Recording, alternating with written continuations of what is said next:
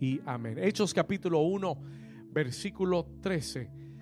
Dice la palabra del Señor, y entrados subieron al aposento alto, donde moraban Pedro y Jacobo, Juan, Andrés, Felipe, Tomás, Bartolomé, Mateo, Jacobo, hijo de Alfeo, Simón, el celote, y Judas, hermano de Jacobo. Versículo 14. Y todos estos que hacían, perseveraban como unánimes en qué?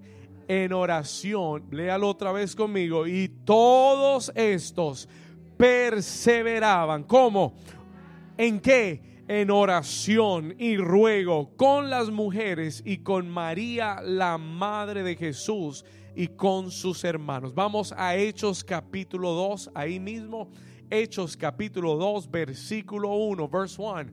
Y cuando llegó el día de Pentecostés, estaban todos como unánimes que juntos, estaban todos unánimes juntos. Y de repente vino del cielo un estruendo como de un viento recio que soplaba, el cual llenó toda la casa donde estaban sentados. Y se les aparecieron, ¿qué cosa? Lenguas repartidas como de fuego, asentándose sobre cada uno de ellos. Versículo 4. Y fueron cuántos? ¿Cuántos fueron llenos? ¿Sabe por qué fueron todos llenos? Porque estaban en unidad. Por eso ninguno se quedó afuera. Porque todos estaban en el mismo sentir, unidos en el Espíritu. Escúchelo. Y todos fueron llenos del Espíritu Santo y comenzaron a hablar en otras lenguas según el Espíritu les daba que hablasen. Vamos a brincar hasta el versículo 43. Let's go to verse 43. Vamos a brincar al 43 rápido y sobrevino temor a toda persona y muchas que, digan muchas maravillas. Esta es, esta es la temporada donde vamos a ver muchas maravillas. Oh, ¿alguien lo puede creer? Escuche, y sobrevino temor a toda persona y muchas maravillas y señales eran hechas por los apóstoles. 44, todos escuche, todos los que habían creído estaban como y tenían en común todas las cosas y vendían sus propiedades y sus bienes y lo repartían a todos según la necesidad de cada uno. No había egoísmo, no había envidia, no había competencia. ¿Cuántos dicen amén? Se parece a la iglesia de hoy en día. Gloria a Dios. Escuche, versículo 46, ponle atención. Y perseverando como. ¿Cuántos días? Cada día en el templo y partiendo el pan en las casas, comían juntos como con alegría y sencillez de corazón, alabando a Dios y teniendo favor con todo el pueblo. Y a Dios le gustó tanto lo que estaba viendo que la escritura dice que el mismo Señor añadía a la iglesia los que habían de ser salvos. Alguien dice amén a la palabra de Dios. Vamos a dar un aplauso fuerte. Y dígale a su vecino, eso viene para New Season. Ahora dígale al otro vecino, al que está más despierto, dígale el poder de la unidad. Dígale el poder de la unidad. Amén. Puede tomar su lugar. You can take your place. Aleluya.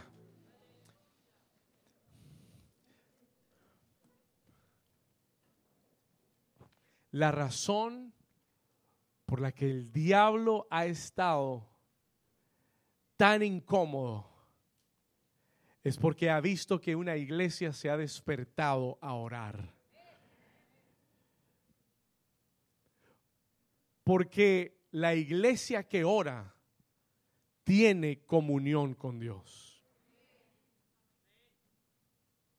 La iglesia que ora es poderosa.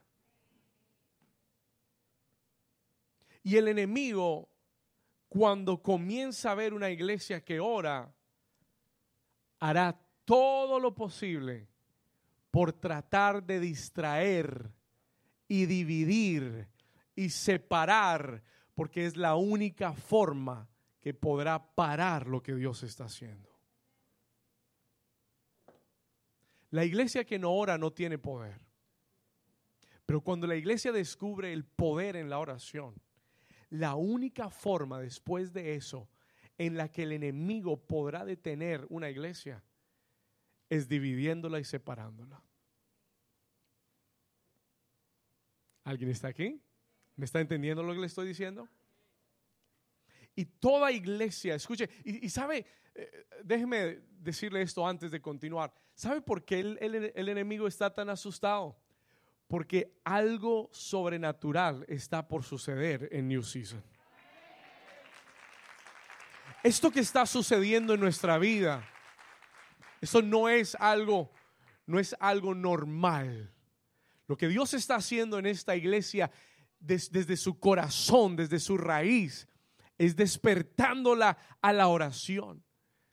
Porque lo que Dios quiere hacer en esta iglesia es sobrenatural, es maravilloso, algo que va a cambiar la historia de la iglesia en el sur de la Florida. Algo que va a cambiar la historia de tu familia. Tu historia familiar está por ser cambiada por Dios. Alguien puede decir amén a eso. Escúcheme, la historia de tu vida está por ser transformada por Dios. Algo en el mundo espiritual está siendo agitado. Algo en el mundo espiritual está siendo movido. Hay una actividad espiritual que está creciendo. Y el enemigo sabe lo que Jesús dijo. He knows what Jesus said. Jesús declaró que si un reino está dividido contra sí mismo, que si una casa está dividida contra sí misma, no puede permanecer. Le es imposible permanecer a una casa, a una familia, a una iglesia que esté dividida o separada. Mas hoy Dios, escúcheme bien, hoy Dios va a cortar todo espíritu de división desde la raíz. Hoy Dios va a arrancar. El Señor me dijo, David, predícalo, porque mientras tú prediques, mi mano va a arrancar la raíz de división. Escúcheme bien, Dios hoy trae este mensaje porque Él quiere arrancar toda raíz de división. Escuche, hoy Dios quiere darnos este mensaje porque quiere darnos ojos espirituales que perciban, que vean, que disciernan lo que está sucediendo en el espíritu. Y hoy tú y yo vamos a recibir, como nunca antes en esta iglesia, un espíritu de unidad y vamos a caminar en el poder de la unidad. Alguien que levante sus manos y dígale, Señor, hazlo conmigo. Señor, abre mis ojos, abre mi discernimiento, Señor, para yo poder caminar en el poder de la unidad. Alguien dice amén a eso. Alguien le da un aplauso fuerte al Señor.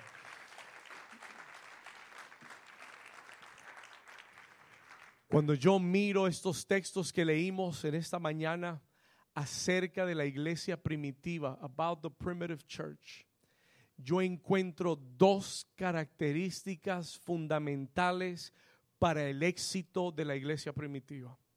Yo encuentro dos características fundamentales para el éxito y el avivamiento de la iglesia primitiva. Las dos características están en Hechos capítulo 1 versículo 14, donde dice, todos estos perseveraban unánimes en oración. Ahí están las dos características que hacen a una iglesia eh, no ser una iglesia común y corriente, no ser una iglesia donde la gente viene, entra y sale de la misma forma, sino que hacen una iglesia poderosa. Es una iglesia que sabe lo que es la oración, que practica la oración, que persevera en la oración Y número dos, la segunda característica, una iglesia que conoce el poder de la unidad, practica la unidad, persevera en la unidad y sabe cuál es el poder de la unidad. ¿Alguien está aquí conmigo? Anote estas dos características. Toda iglesia poderosa, toda iglesia avivada necesita entender el poder de la oración y el poder de la unidad. The power of prayer and the power of unity. Diga conmigo el poder de la oración.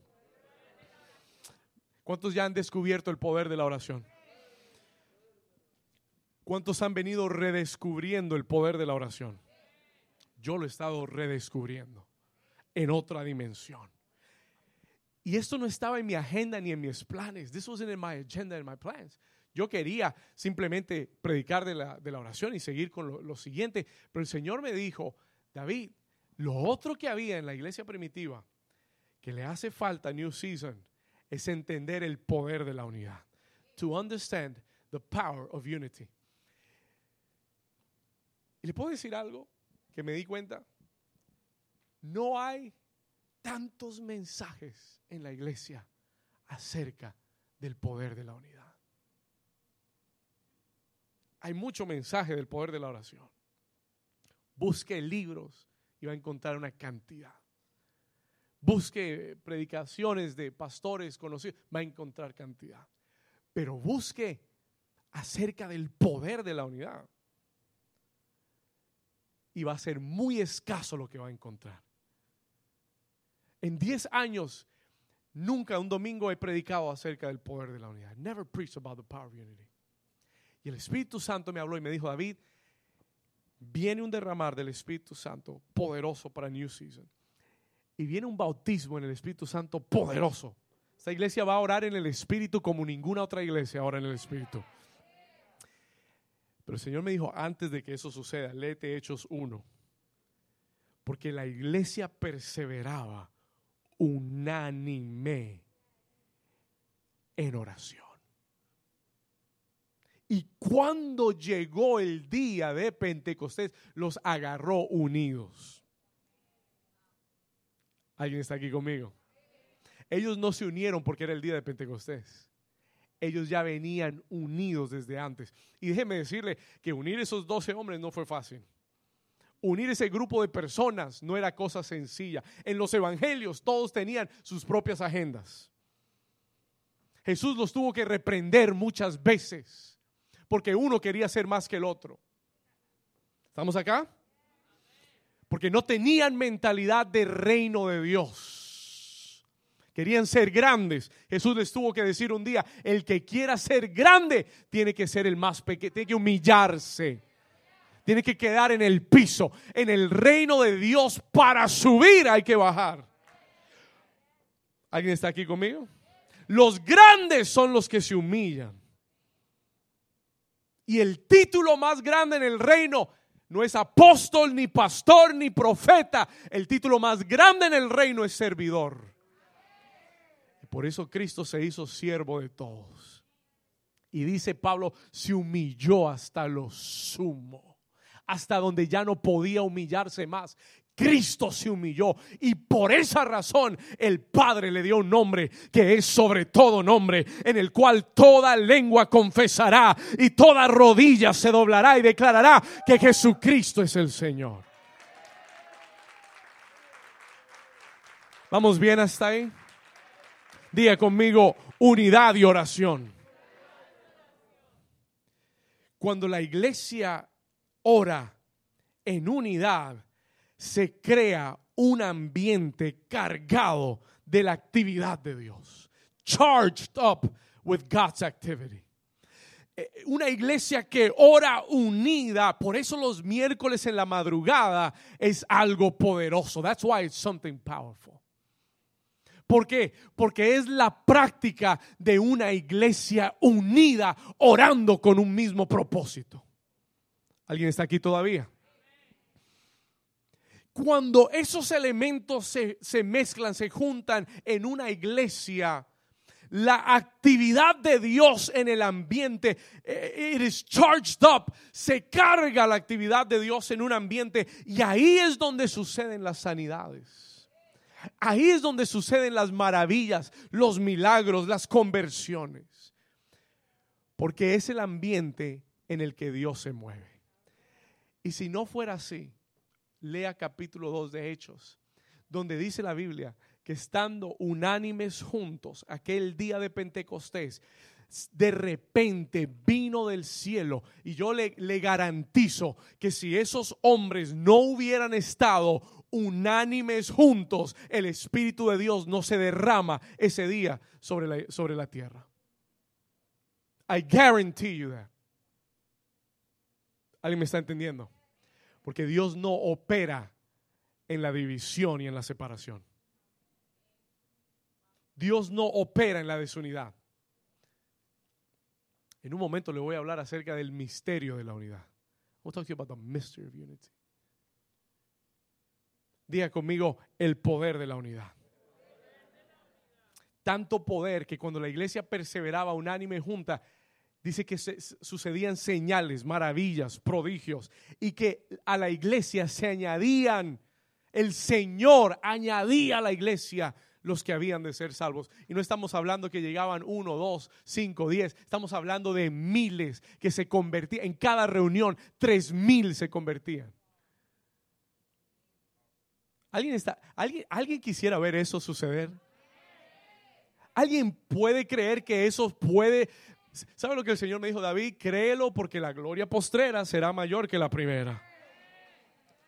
Créelo porque la gloria postrera va a ser mayor que la primera. Y la iglesia de los últimos tiempos va a encontrar el poder del Espíritu Santo en la unidad y en la oración. Aleluya. Toca al vecino y dígale, hay poder en la unidad. Oh, this is good stuff. My God. Uno de los primeros textos bíblicos que nos habla acerca del poder de la unidad está en Génesis capítulo 11, Genesis chapter 11. Por favor, anótelo y yo se lo voy a leer. Es un texto muy interesante. Es very interesting text. Yo sé que usted ha oído la historia, pero yo quiero llevar su atención a algunos versículos en particular. Vamos a Génesis capítulo 11, versículo 1 en adelante. Yo se lo voy a leer rapidito. I'm going to read it to you quickly. Anótelo en su cuaderno. Usted lo estudia esta semana en su casa, le da una repasada. Génesis capítulo 11, versículo 1. Genesis chapter 11, verse 1. Cuando lo tenga, dígame amén. Tenía entonces toda la tierra una sola, ¿qué? Oh, oh, oh, oh, oh, oh. oh. Tenía la tierra entonces, toda la tierra tenía qué? ¿Sabe lo que el Señor me dijo? Cuando llegó el Espíritu Santo, Dios volvió a unificar a la iglesia con una sola lengua. Eso se lo dejo para después. El Espíritu Santo me habló y me dijo, en el día de Pentecostés, yo volví a unificar a la iglesia con una sola lengua. Si no lo agarró el próximo año, lo va a agarrar. Génesis 1, 11.1. Tenía entonces toda la tierra una sola lengua y unas mismas palabras. Y aconteció que cuando salieron de Oriente y hallaron una llanura en la tierra de Sinar y se establecieron allí, versículo 3, y se dijeron unos a otros, escuche, comenzaron a hablar, a comunicar, a ponerse de acuerdo. They began to find agreement. Diga, ponerse de acuerdo dijeron unos a los otros, escuche, se dijeron unos a otros, vamos, hagamos ladrillo y cosámoslo con fuego. Y les sirvió el ladrillo en lugar de piedra. Descubrieron nueva tecnología, new technologies. Escuche, ¿por, qué? Por su qué? Por su acuerdo, because of their agreement. Escúchelo. En lugar de piedra y el asfalto en lugar de mezcla. Y dijeron, wow, vamos ahora y edifiquemos una ciudad. Y un, diga, una ciudad.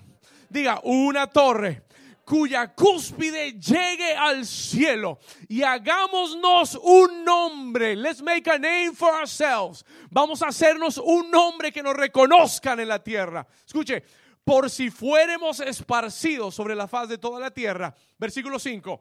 Y descendió Jehová para ver la ciudad fue a chequear lo que estaba sucediendo. y la torre que ya habían comenzado a edificar los hijos de los hombres. Versículo 6. Este es el versículo al que yo quiero llevar tu atención en esta mañana. Y dijo Jehová, he aquí que el pueblo es.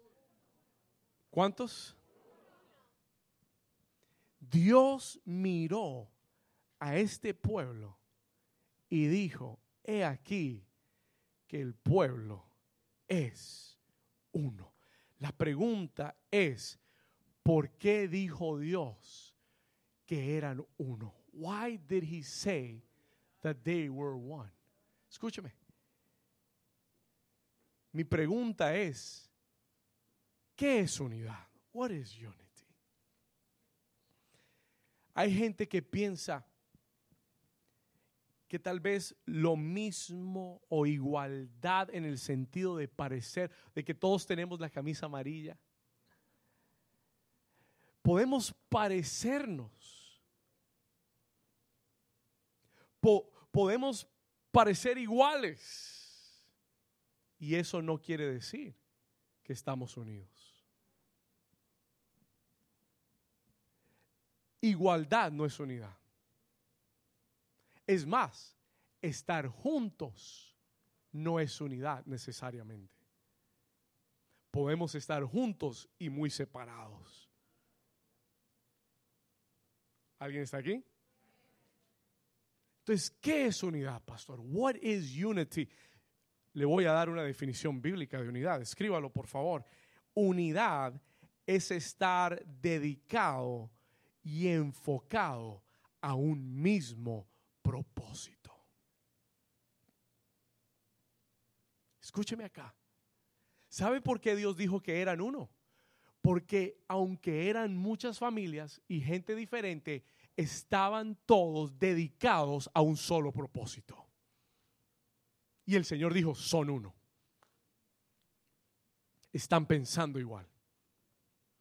¿Y qué es lo que los tiene unidos? Un mismo ¿Alguien está despierto? ¿Qué es lo que lo tiene unidos? Un mismo propósito. One same purpose. Ahora escúcheme acá. El estar unidos, dedicados, enfocados a un mismo propósito, crea un mismo sentir. Crea un mismo pensamiento. Escuche, crea un mismo lenguaje. Begins to develop the same language y comienza a borrar las diferencias. Comienza a borrar lo que nos separa, porque se convierte más fuerte el propósito común que tenemos. No tiene que ser muy espiritual para entenderlo. Aquí hay mucha gente, no sé cuántos han visto jugar al Barcelona. ¿Cuántos han visto jugar al equipo de fútbol Barcelona? Muy bien, todos los fanáticos de fútbol. El resto conviértanse. No, mentiras, mentiras, mentiras. Escuche esto. ¿Usted entiende que Barcelona es un equipo y que hay personas de todas las razas, de todas las nacionalidades, de todos los colores, tamaños, trasfondos sociales, pero todos se visten con un mismo uniforme y juegan en un equipo por un mismo propósito. Tienen más cosas que los separan. Usted puede hacer una lista gigantesca de todas sus diferencias, de cada uno de esos jugadores. Hay más cosas que los separan, pero hay una sola cosa que los une. Y ese propósito los hace salir y defender ese escudo. Y pelear por ese escudo. Y los une bajo un mismo propósito. ¿Alguien me está entendiendo? La iglesia no tiene una camiseta. La iglesia tiene una sangre que nos une. Una sangre. Oh my God, escúcheme bien. Tú y yo no tenemos un equipo de fútbol que quiere meter una pelota en un arco. Nosotros tenemos a un Cristo que descendió desde los cielos, dio su vida, derramó su sangre. ¿Para qué? Para llamarnos de todo lenguaje, de todo pueblo, de toda etnia, de toda nación y hacernos uno para nuestro Dios un pueblo, un real sacerdocio, una nación santa. Y aunque tengamos muchas cosas que nos separan, tenemos una que nos une, la sangre de Jesucristo. Dale, un aplauso fuerte si tú has sido lavado por la sangre de Jesús. Tenemos un propósito. We have one purpose. La iglesia tiene un propósito en la tierra. Glorificar al Padre. To glorify the Father. Y, llevar el Evangelio a todas las naciones. El resto, mire, el resto que que se lo lleve el diablo. ¿Estamos acá? El resto me importa un pepino. Nuestro propósito como iglesia es mayor que todo lo que nos puede separar.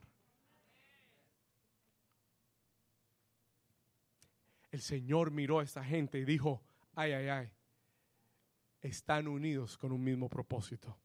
Y el Señor dice algo a continuación, versículo 6, volvamos rápido, verse 6, 11, 6, dice, y dijo Jehová, he aquí el pueblo es uno y todos tienen un solo qué. Están unidos por un solo, hablan lo mismo. Esta gente habla lo mismo, piensa lo mismo. Escuche, y han comenzado la obra y el Señor dijo, y nada los va a detener, determinar lo que han propuesto hacer. Diga conmigo el poder de la unidad. Vamos, dígalo fuerte, diga el poder de la unidad. ¿Usted entiende lo que Dios dijo? Déjame el versículo, eh, eh, el versículo 6. El Señor declaró, escuche, porque son uno, nada los detendrá de alcanzar su propósito.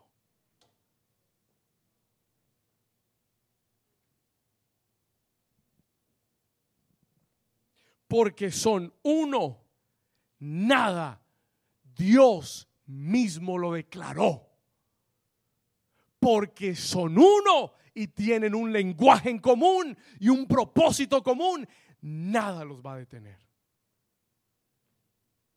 Y Dios dijo, la única forma de poder detenerlos es cambiando sus lenguajes y sus idiomas para que no se entiendan.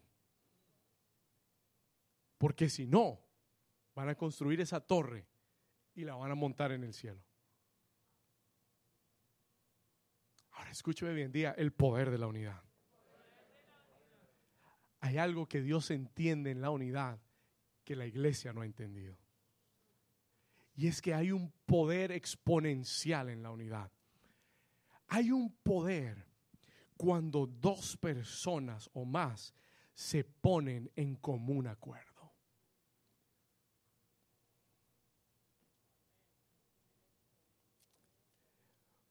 Voy a sacar esto del plano de la iglesia y por un momento lo voy a poner en el plano de tu matrimonio, of your marriage. Escúcheme bien. Un matrimonio, póngale atención, unido, que aprende a caminar en común acuerdo. Ahora, ojo, no es que siempre piensen igual o que no tengan opiniones diferentes. Podemos tener opiniones diferentes, pero siempre nos ponemos de acuerdo. ¿Alguien está aquí conmigo? Nunca dejamos que el diablo nos ponga en desacuerdo. Ahora, para eso se necesita humildad. Ahorita llegamos ahí. Diga conmigo, común acuerdo. No quiere decir que tengamos la misma opinión, pero decidimos caminar en acuerdo. El libro de Amós dice, andarán dos juntos si no estuvieren de acuerdo. Podrán dos caminar juntos si no estuvieren de... Diga conmigo, el lugar de acuerdo es el lugar de poder. Cuando tú en tu matrimonio guardas el común acuerdo, el diablo nunca encontrará una puerta de entrada. ¿Alguien está aquí todavía? Escúcheme bien. Se lo voy a repetir una vez más. Este es un consejo para tu casa, para tu matrimonio. Cuando tú decidas cuando tú entiendas el valor, el poder del común acuerdo, escucha, tendrás autoridad sobre tus hijos. Cuando entiendas, porque el día que el hijo, el papá dice una cosa y la mamá dice otra, los hijos hacen lo que quieran. Pero el día que el padre y la madre, aunque no, no piensen igual, se pongan de acuerdo, esos hijos tienen que someterse. ¿Alguien está aquí o se fueron todos?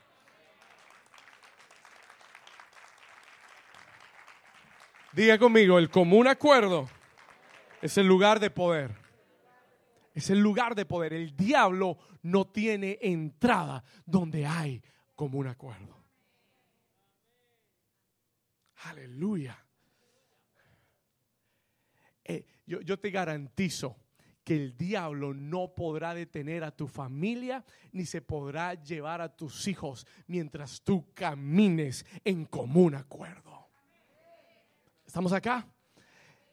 Y es tan poderoso el común acuerdo que en Mateo 18, ayúdame aquí, Mateo 18, versículo 19 y 20, it is so powerful, anótelo, Mateo 18, versículo 19, que Jesús dijo estas palabras otra vez, diga otra vez.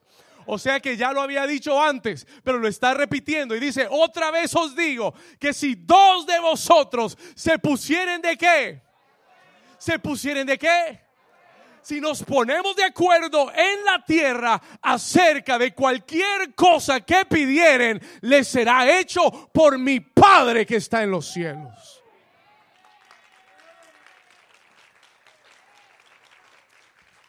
Le voy a dar un secreto espiritual. Let me give you a spiritual secret. Déjame el versículo ahí. Hay oraciones que solo van a ser contestadas cuando alguien se ponga en acuerdo contigo.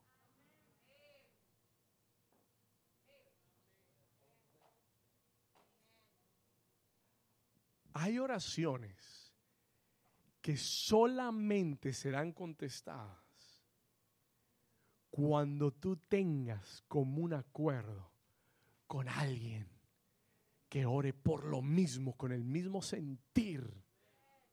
¿Y sabe lo que Dios me ha estado llevando a hacer en estos días?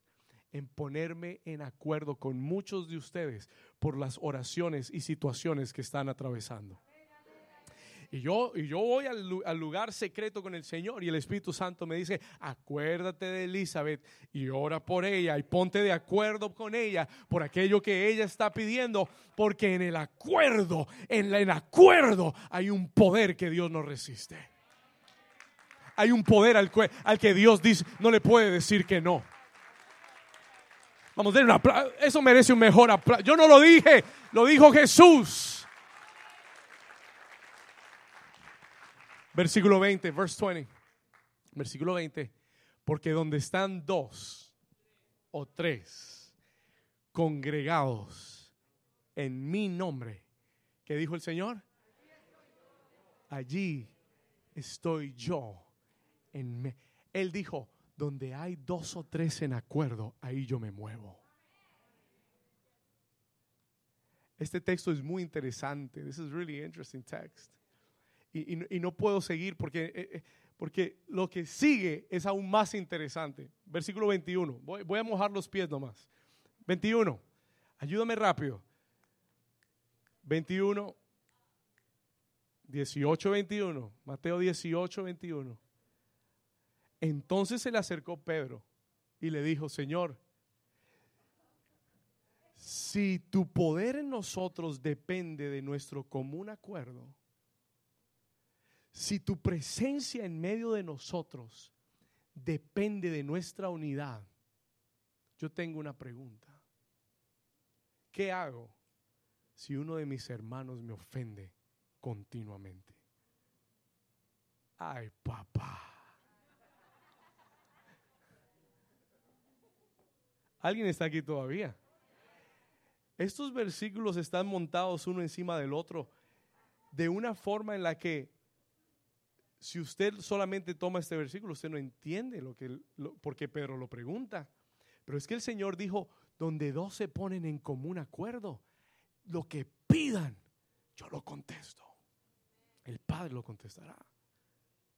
Entonces Pedro dice, bueno, yo estoy un poquito molesto con mi hermano Jacobo. Eh, señor, pregunta. ¿Cuántas veces perdonaré a mi hermano que peque contra mí? Hasta siete.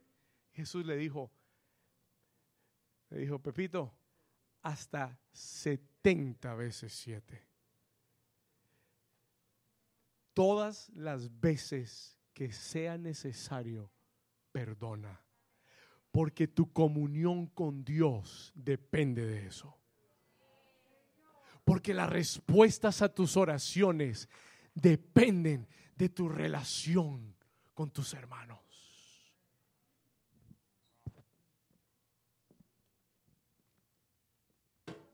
Diga conmigo el poder de la unidad. Jesús dijo, hay tanto poder en la unidad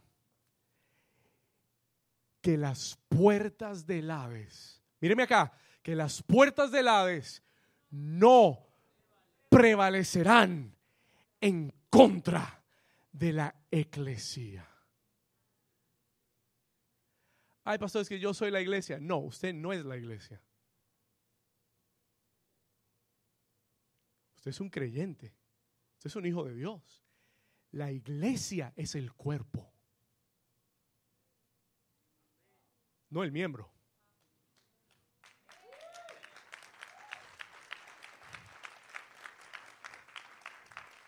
Las puertas del Hades no prevalecerán en contra del cuerpo.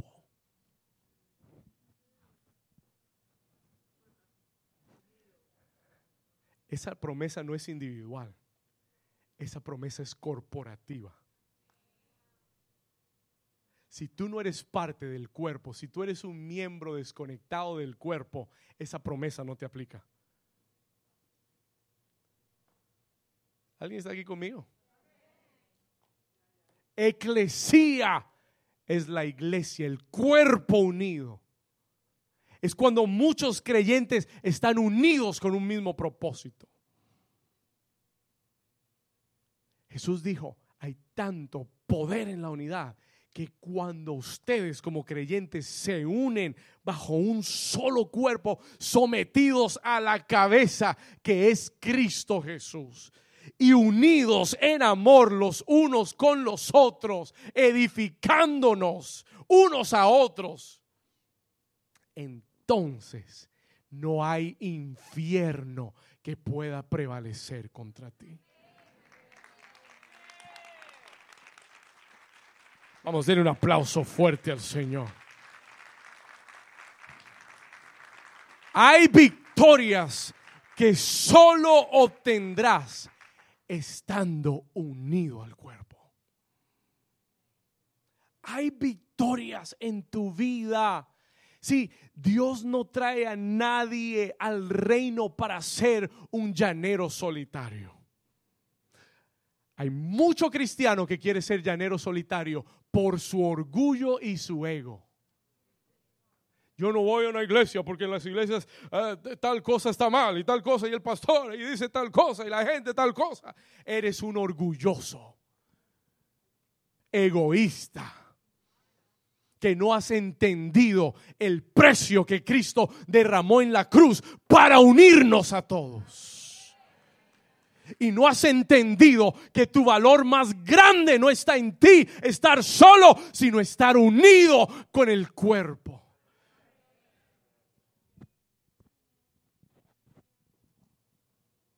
Yo soy mejor cuando estoy unido al cuerpo.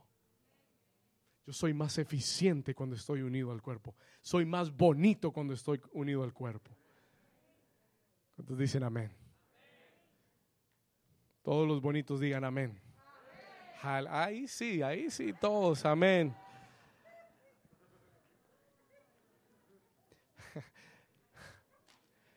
Mire a su vecino y dígale, vecino, unidos somos más fuertes.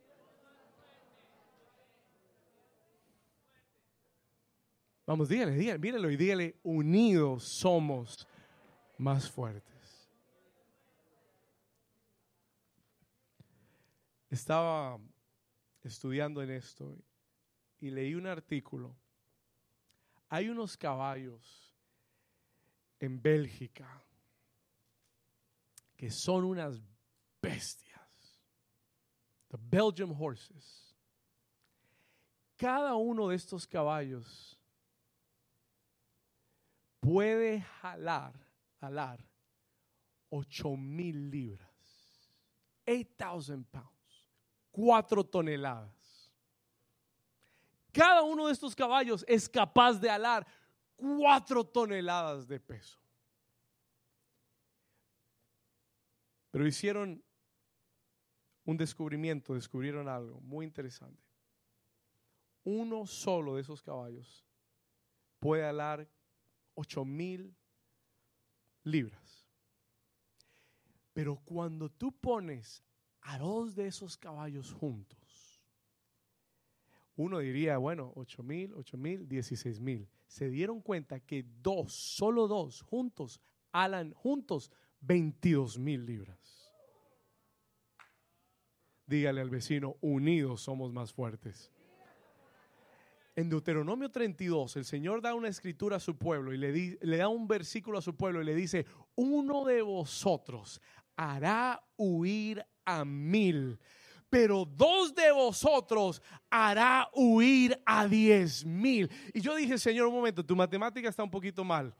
Porque si uno hace huir a mil, dos deberían hacer huir a dos mil. Y el Señor dijo, no, no, no, no. Lo que sucede cuando estamos, cuando hay unidad, es que el poder crece exponencialmente. Uno hace huir a mil, pero cuando yo estoy junto con mi hermano David Londoño, and we are together in the same, y estamos en el mismo espíritu y caminamos a la misma dirección y hablamos el mismo, oh, he's got the United Airlines mask, aleluya. Eso es profético también. Y estamos unidos en el mismo espíritu. Escucha, entonces no hacemos huir a mil ni a dos mil. Juntos podemos poner a correr a diez mil que vengan contra nosotros. Alguien grita y diga, gloria a Dios. Vamos, diga, gloria a Dios. You understand what I'm saying? Y ese es el poder del común acuerdo es exponencialmente mayor lo que Dios hará cuando tú estás unido a la iglesia, unido a tu hermano, unido en tu matrimonio, unido al mismo propósito de Dios. Dígalo una vez más, diga, unidos somos más fuertes. Salmo 133, versículo 1 Vamos a ir ahí rápidamente. Salmo 133. David escribe este salmo y este salmo era un cántico. This psalm was a song. Yo quiero que New Season escriba un cántico de este salmo. I want you to write a song. Escuche, este es un cántico que se cantaba en la congregación. This was sung in the congregation. Y el salmo y, este, y esta canción decía, mirad cuán bueno y cuán delicioso es habitar los hermanos juntos. ¿En qué? Y yo se lo acabo de decir hace un momento. Podemos estar juntos pero separados. Y David dice, no, no, no, no, no, no. Qué hermoso, qué delicioso cuando los hermanos habitan juntos en armonía. Puede que tengamos diferentes opiniones, pero eso no me da el derecho de criticarte ni de juzgarte. Puede que tengamos pensamientos diferentes, pero yo decido caminar en común acuerdo donde Dios me plantó junto a todos estos olivos que están creciendo alrededor mío, plantados en la casa de Dios. ¿Alguien está aquí todavía? Cuán bueno y cuán delicioso es habitar los hermanos juntos en armonía. Versículo 2, verse 2. Vamos a ir rápido. Es como el buen óleo. El buen óleo era la unción más, e, e, e, era, era el aceite de la santa unción. La unidad produce unción santa de Dios. El buen óleo, que era la unción santa que usaba el sacerdote, era una combinación de cinco especies diferentes que mezcladas producían un aroma delicioso y se usaban sobre el sacerdote. Y dice, como el buen óleo sobre la cabeza, la cual desciende sobre la barba, la barba de Aarón, y baja hasta el borde de sus vestiduras, desde la cabeza cubre todo el cuerpo hasta los pies. Versículo 3. Escuche esto. La unidad es también como el rocío. ¿Sabe lo que hace el rocío? Refresca. Israel es una tierra desértica, árida. El rocío de Hermón es lo que refresca la tierra. Él decía, la unidad es un refrigerio para el alma, para el espíritu. Escuche, que desciende sobre los montes de Sión porque donde hay unidad, allí donde Dios ve unidad, allí envía el Señor su bendición y su vida. Alguien lo recibe en esta mañana. Alguien le da un aplauso al Señor.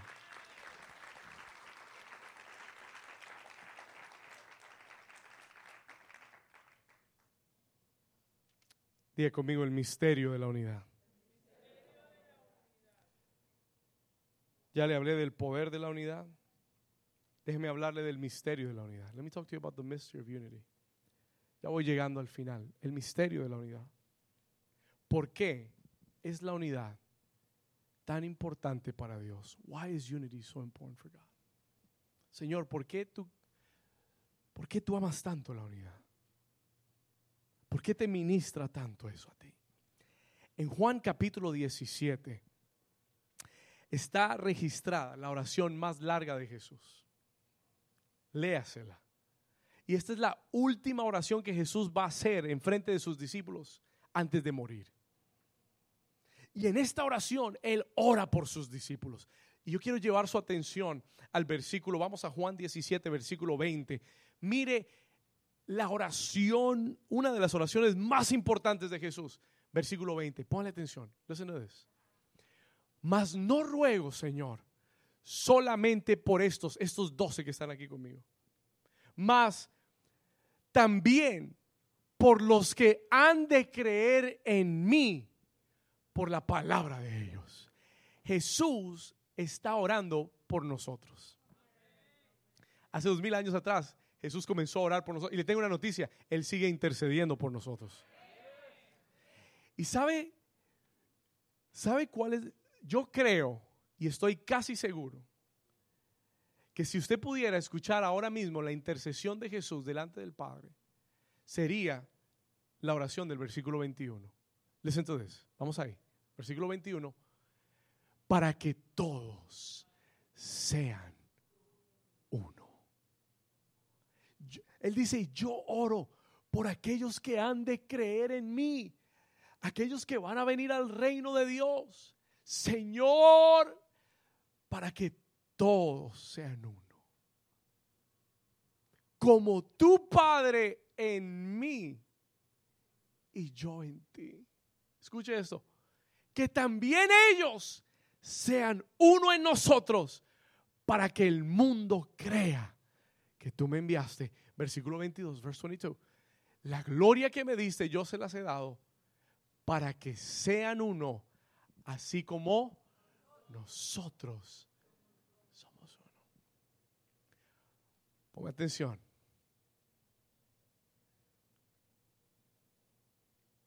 Jesús intercede por nuestra unidad. Y él dice en el versículo 22, Señor, que sean uno así como nosotros somos uno. Ahora escuche esto, aquí le va. El misterio de la unidad es esto, que Dios existe y opera en unidad.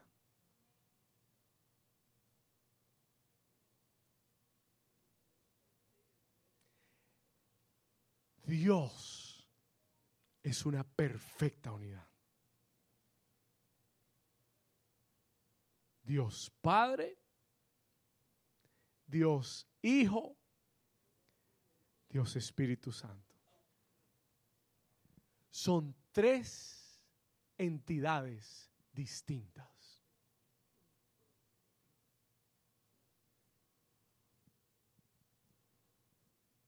Y lo vemos en toda la escritura.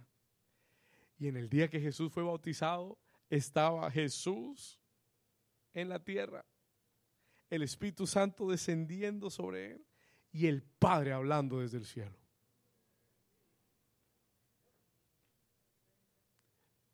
Tres entidades distintas. Pero tan perfectamente unidos que cuando los miras parecen uno solo. Nunca se han separado, nunca se han dividido, nunca han estado en desacuerdo. Entonces, cuando tú y yo caminamos en unidad, nos parecemos más a Dios. We look like God when we're in unity. Es imposible parecerse a Dios si tú no caminas en unidad. Porque Dios existe y opera en unidad, en perfecta unidad.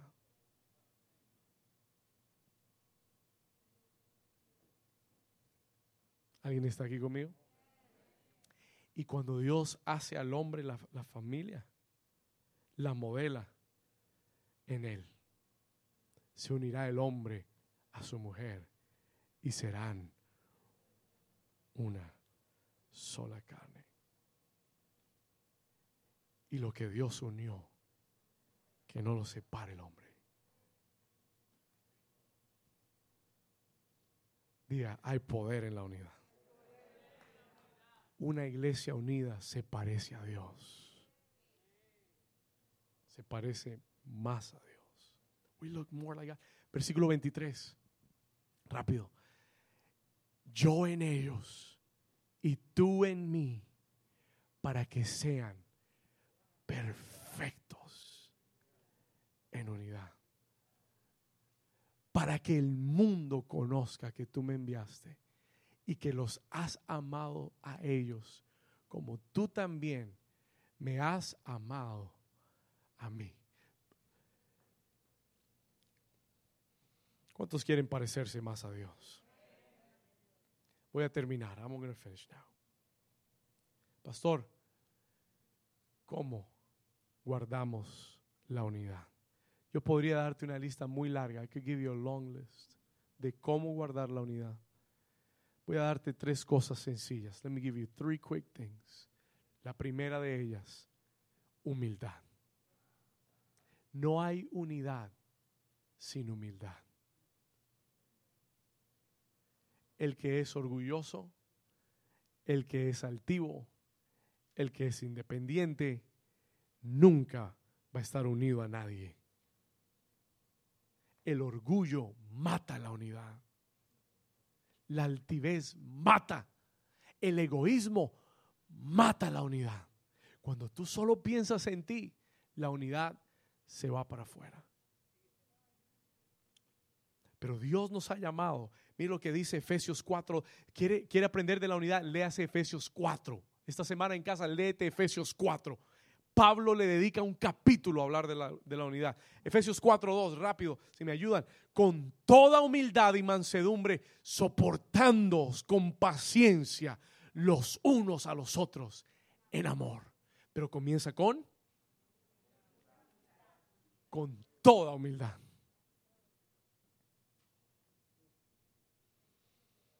Número dos, number two. Se lo doy rápido. Let me give you quickly, porque ya tengo que terminar. Número dos, si usted quiere guardar la, la, la unidad, aprenda a perdonar.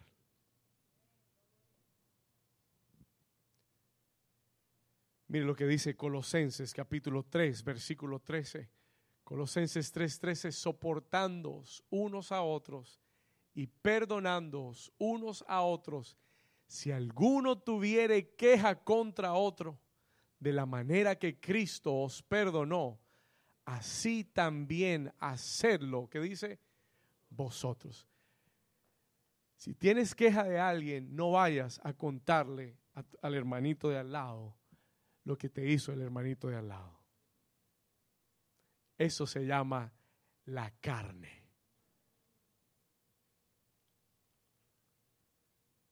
¿Estamos ahí?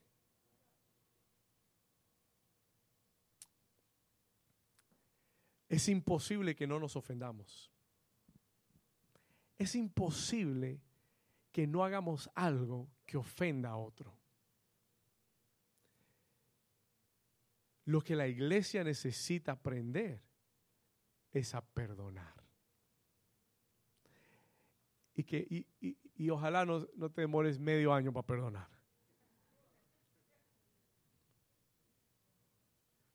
Aprender a perdonar rápidamente. Si hay algo que merita corrección, háblelo, dígalo, expréselo, pero sea rápido para perdonar, sea pronto para perdonar. Hay que aprender a perdonar y hay que aprender a pedir perdón. Y cuando lo hacemos, protegemos la unidad. We protect unity. Cuando guardamos el rencor y la ofensa, comenzamos a construir una separación. Háganlo en su casa para que vea cuánto le va a durar el matrimonio. Y la gente lo hace en la iglesia y creen que no tiene efecto espiritual. Tiene mucho efecto espiritual.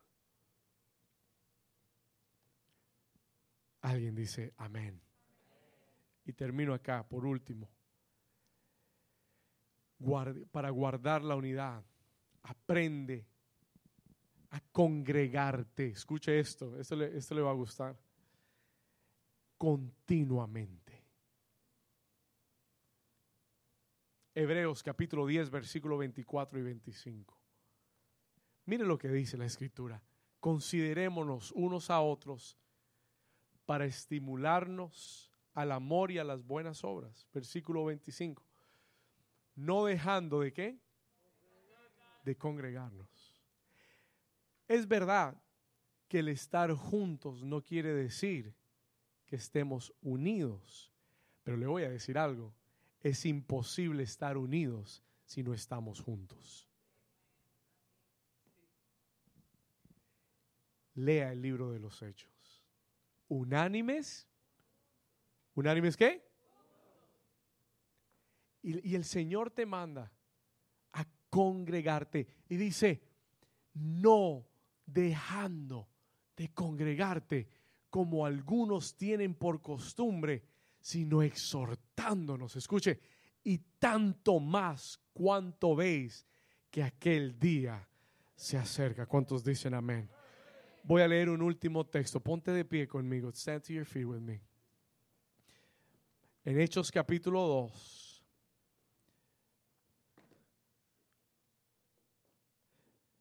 Diga, gracias Señor, porque fuimos creados como un cuerpo.